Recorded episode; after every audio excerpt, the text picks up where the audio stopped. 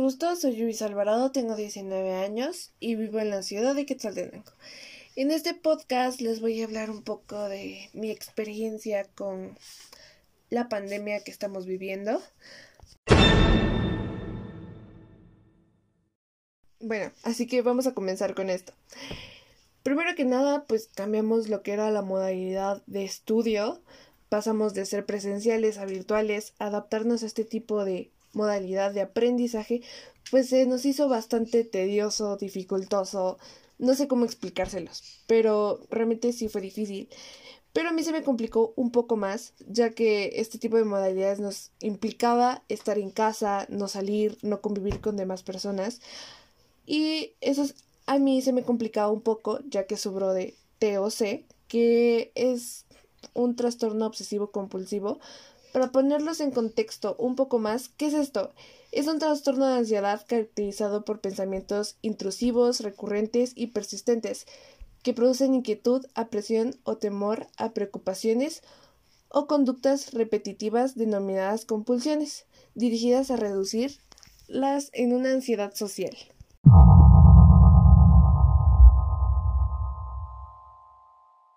Bueno, y después de toda la gran explicación, Em, al mantener mi vida en stop, sin poder salir, sin poder socializar con personas ni nada, ya que por la nueva modalidad así tenía que ser, me trajo ciertos problemas con el TOC.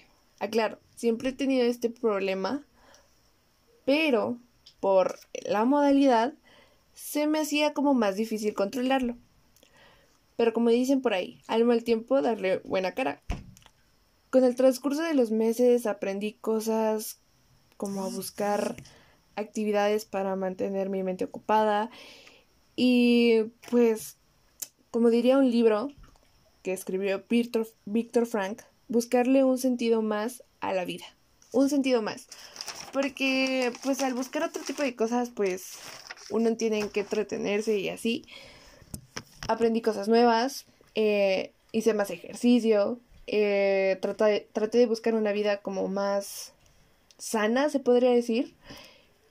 Leí más libros e incluso me puse como a hacer como metas y competencias así en leer y en componer como más mi vida y tener mi mente más ocupada.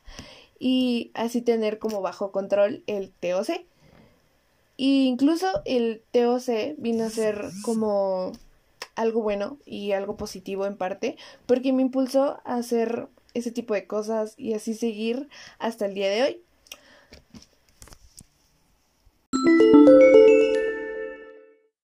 Bueno, y así es como realmente he tratado de vivir esta modalidad, esta pandemia, este problema que nos ha venido literalmente a cambiar la vida a todos. Em, he reflexionado con mi vida, sí, lo he hecho. he intentado cambiar mi vida, también lo he logrado. Y la verdad, también ha traído cosas buenas. Hemos aprendido incluso de nosotros mismos. Eso sería algo muy clave en todo este año que hemos vivido así. Y pues bueno, esa fue toda mi experiencia con cómo he vivido estos meses en pandemia, con COVID y todo.